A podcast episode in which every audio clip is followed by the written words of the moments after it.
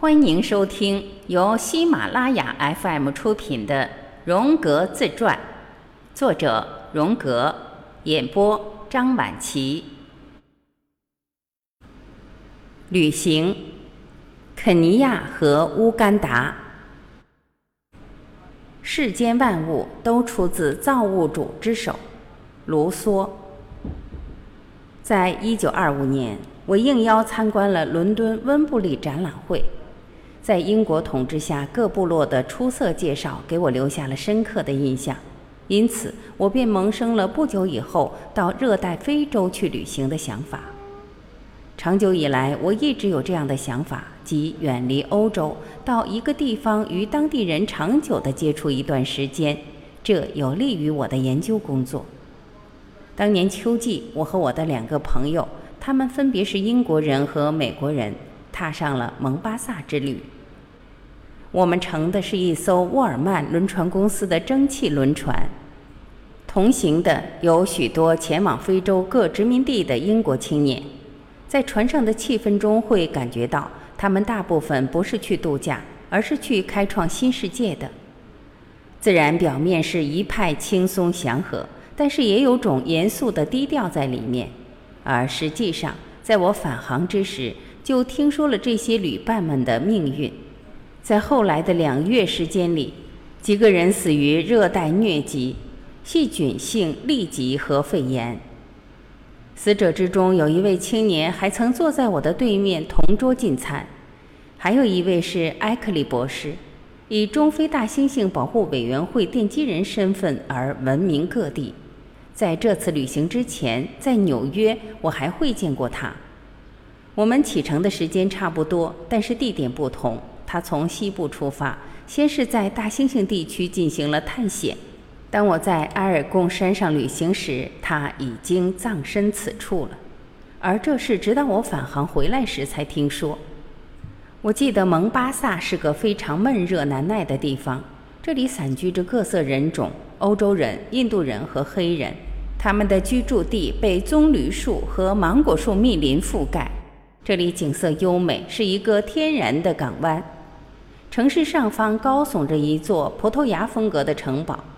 我在蒙巴萨待了两天时间。第二天傍晚时分，我坐上了当地的窄轨火车，前往内陆的内罗毕。火车在热带的夜晚中前行。在海岸平原上，火车路经过很多黑人村庄，人们围坐一团在小火堆旁夜话。不久之后，火车爬坡了。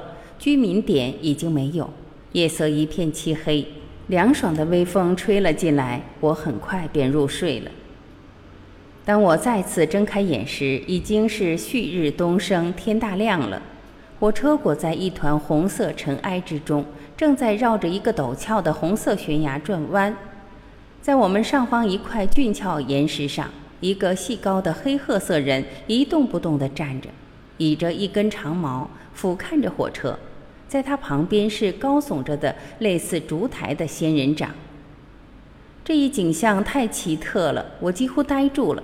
眼前的画面是全然陌生的，但是却带来了一种极为强烈的、恍惚熟悉的情感，就像我已经感受过这一瞬间一样。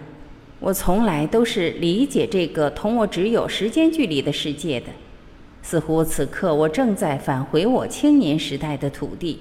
似乎我早就认识这个黑肤色的人，而他等待我已有五千年之久。在非洲旅行的整个过程中，这一奇异的体验一直伴随着我。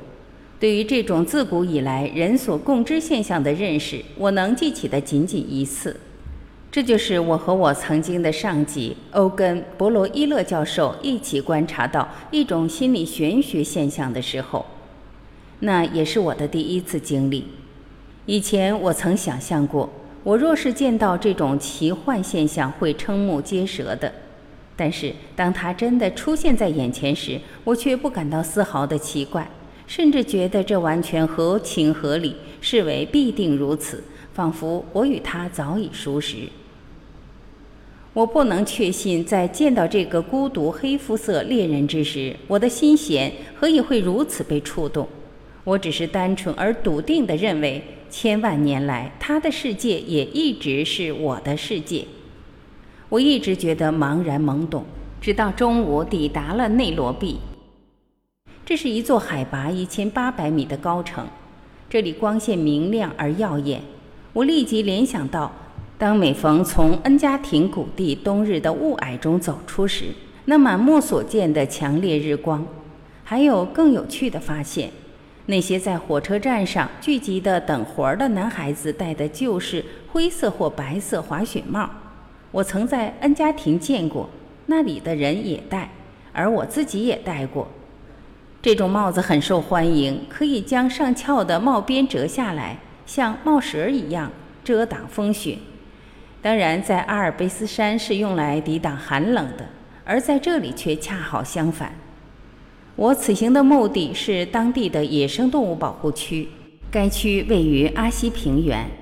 从内罗毕市区出发，乘一辆福特牌小车就可以前往了。保护区就位于一座低矮的小山上，这片宽广而平坦，一眼望去，热带草原的气势尽收眼底。在地平线边缘上，我们望见了大群的动物：小羚羊、大羚羊、角马、斑马、疣猪等。它们边吃草边低头缓缓移动，就像一条缓缓流动的河流一样。四周也是平静的，除了偶尔一只猛禽的忧郁鸣叫之外，也听不到其他的什么声音。在此处，我体会到一种永恒初始的寂静。也许世界之初就是这样的，它一直处于这种非存在的状态之中。在此之前，没有人出现并得出这个结论。这便是一个世界。我离开了随行的伙伴，独自走了很远，直到不见他们的人影。此时，我品味着孑然一身的感觉。我独自站在那里，仿佛是第一个发现这是一个世界的人。我也意识到，人在当时并不明白是谁首先真正的创造了这个世界。在这个时刻，意识之于宇宙的深意变得极为清晰明确。炼金术士们曾说过：“凡是自然未能将之形成完美者，艺术必定会实现。”人类当然也包含我自身在内，以一种不可见的创造活动，给世界带来了一种全新的完美，让世界成为客观的存在。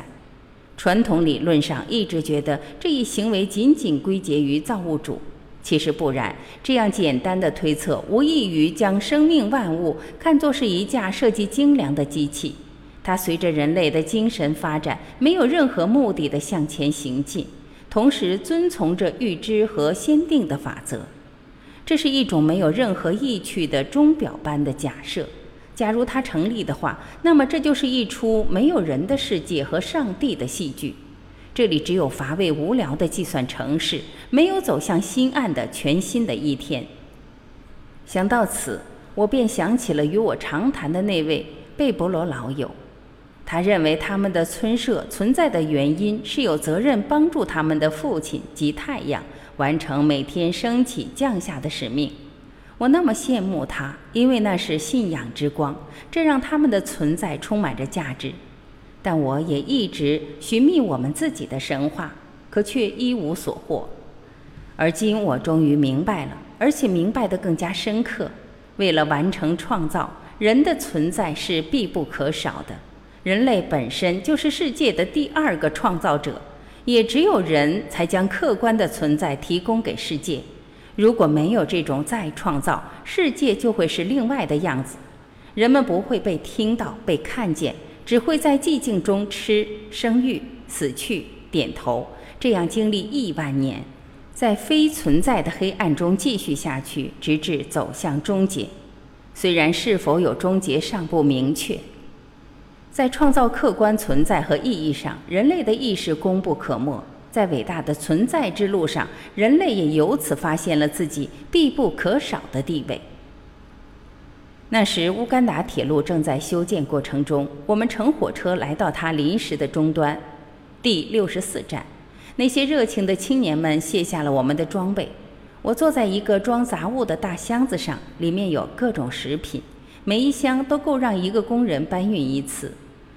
我点上烟，默想着我们此刻的境地。这里据说是地球上有人居住的地带的边缘，从这儿只有羊肠小道延伸下去，穿越整个大陆。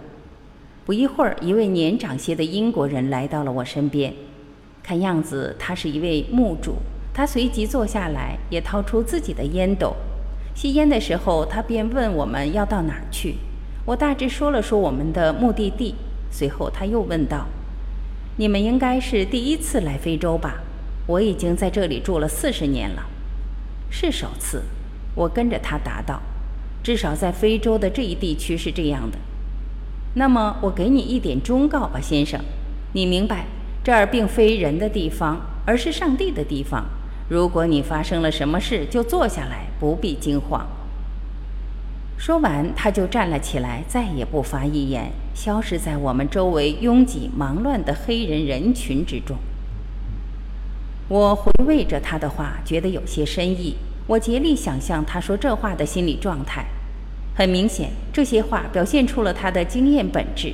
在此处，人不是主宰，上帝才是主宰，那些不可思议的设想才是。我还没想出个所以然来，我们的两辆大卡车就要出发了。我们一组人连同行李挤得满满当当的，足足有八个男子。我们尽量坐得稳当些。随后的几个小时时间里，车一路在颠簸着。我没法再思考下去了。下一个居民点比我原先设想的要远很多，那里叫卡卡梅加，是专区特派员驻地，也是非洲步兵守备小队司令部所在地。有一所医院，还有一座很小的精神病院。傍晚时刻，夜幕很快就黑了下来。猛地，一场热带暴风又来了。转瞬间，雷电大作。大团乌云顷刻化为大雨落了下来，我们全都被浇成了落汤鸡，小河也顿时出现了汹涌的激流。这场雨下的时间很长，直到午夜后半小时，天才转晴，我们也终于抵达了此行的目的地卡卡梅加。我们疲惫不堪，区特派员早已在客厅等候多时，威士忌酒让我们好受了不少。炉子里活跃着火苗，客厅十分优雅。中间有一张大桌子，摆着英国杂志。这个地方简直跟苏塞克斯乡间房屋一模一样。我疲惫极了，全然不知自己是不是由现实转入了梦境，还是从梦境转到现实中来了。随后，我们便第一次动手搭起帐篷来了，幸而什么东西都没有落下。一日清晨醒来后，我觉得有些发烧，还有些轻度的喉炎发作，只好卧床一天。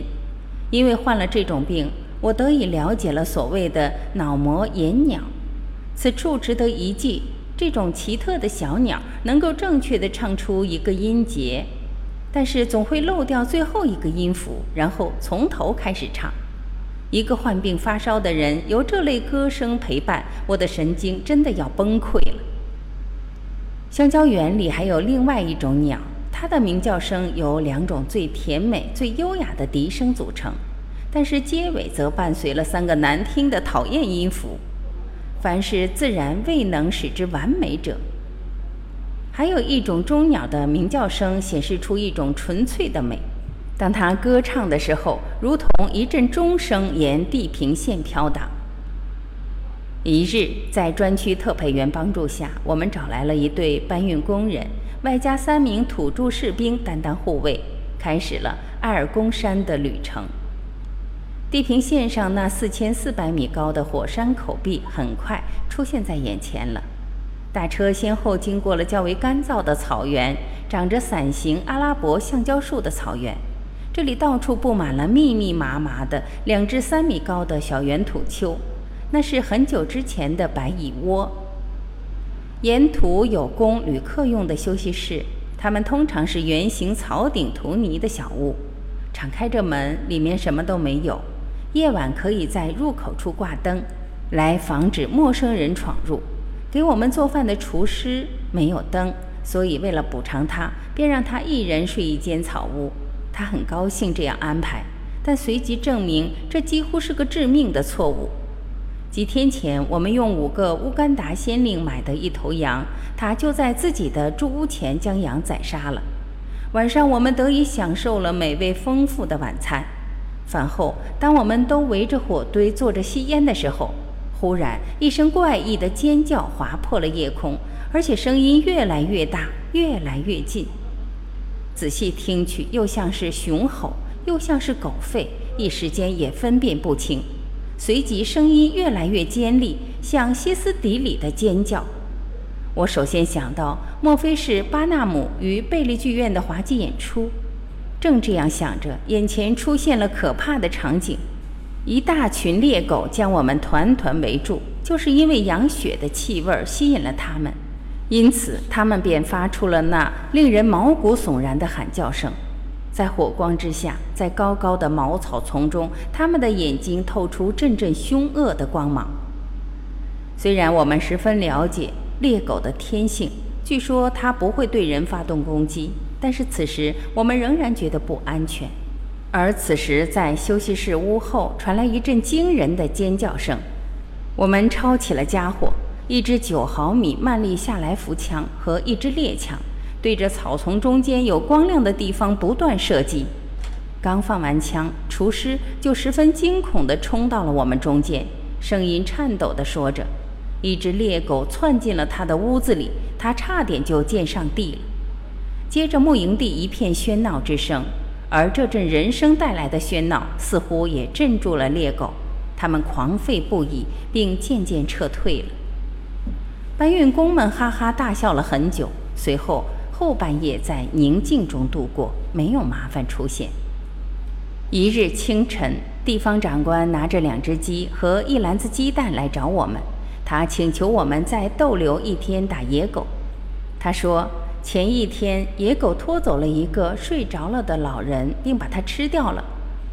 非洲真是神秘之所在呀！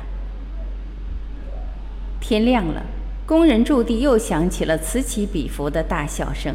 原来他们在重演昨晚的那一幕：一个人假装是正在睡觉的厨师，另一个士兵则是爬行的猎狗。他慢慢凑近厨师。这一路上，这个闹剧演出了无数次，大家都觉得很有趣，一直笑个不停。此后，厨师有了个外号叫“猎狗”，而我们三个白人也早已有了各自的外号。我的朋友那位英国绅士叫“红脖子”。因为在当地人眼中，英国人都长着红脖子，而那位美国朋友因为总是穿一身漂亮的服装，外号叫“花衣裳”。而我当时已经有了很多的白头发，当时我年届五十，我就变成了长者。他们都觉得我已经有一百岁了。在那些地方，年长的人很少见，我几乎没有见过白头发的人。长者是一种尊称，给我这样的称呼，还因为我是不结书心理学考察队的队长。这是伦敦外事给我们强塞进来的一个有名无实的称呼。的确，我们也访问过布吉书人，可在埃尔贡人当中逗留的时间明显要多得多。很快的，同行队列中的黑人便展现出他们最擅长判断他人性格的能力来。他们得以洞察一切，最为有效的方式之一就是模仿。他们善于模仿别人的表达方式、习惯性动作、步态等，而且模仿得非常像，简直令人惊奇。我还发觉他们对别人情感的理解也十分准确。我一有空就找他们闲谈，他们也很乐意谈天。在这样的交谈中，我也学到了很多东西。我们这种半官方的旅行确实很不错，这使我们非常轻易地就雇佣到了人。我们还获得了士兵护送队的保护，这两点都非常重要，因为我们要走过的地区并非白人的管辖地。一名班长和两名士兵与我们同行，一起来到了埃尔贡山。乌干达总督给寄来了一封信，信上写明，请我们保护一位取道苏丹返回埃及的英国女士。此举对我们的行程没有任何影响，而且我们在内罗毕已经认识他了，知道他是位意气相投的人，因此我们很乐意他同行，更不用说总督对我们无微不至的关切，更让我们自然想承担些责任。我阐述这一细节，是想指出某种原型对我们的行动会产生影响。我们三人同为男子，这是偶然之举。我曾邀请另一个朋友与我们同行，这样我们就是四人团体了。但是有些情况让他没法与我们同行，此事便形成一个潜意识的或者命定的群体，即三位一体的原型意象。需要第四个成员来补充。这种情形在原型意象的历史中屡见不鲜。既然机会摆在眼前，我当然乐意接受。我十分欢迎这位女士加入我们三个男人的小组。她喜欢运动，又坚强细心。对于我们这个男性小组来说，她是一个有用的平衡因素。小组里的一位男士患了热带疟疾，当时十分危险。幸好有这位女士在一战中积累的护士经验，这帮了我们的大忙。在经过了荒唐的猎狗之夜之后，我们谢绝了总督好意的挽留，继续踏上未知的旅程。越往前，地形越向上，第三纪熔岩断层的标志也渐渐增多了。我们穿过了到处长着高大凤凰树的原始森林，那些树都开着红艳艳的花朵。巨型甲壳虫，还有一只只五颜六色的更大的蝴蝶飞来飞去，这些让林间空地和丛林边缘生机勃勃。我们很快就深入了灌木林，那些逗趣的猴子拨动着树枝，穿过丛林，我们来到一片开阔的草原。这是一个天堂般的存在，这里的土地是由平坦的紫红色土壤构成的。随后，我们又走入了丛林之中。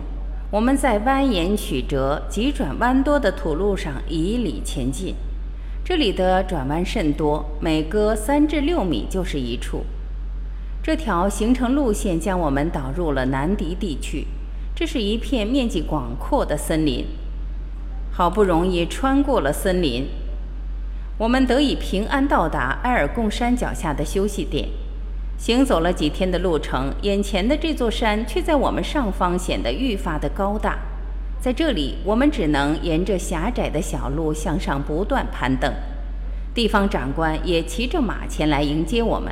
他是当地土著的儿子，是一个巫师。他的那匹坐骑是目前为止我们所见过的唯一一匹马。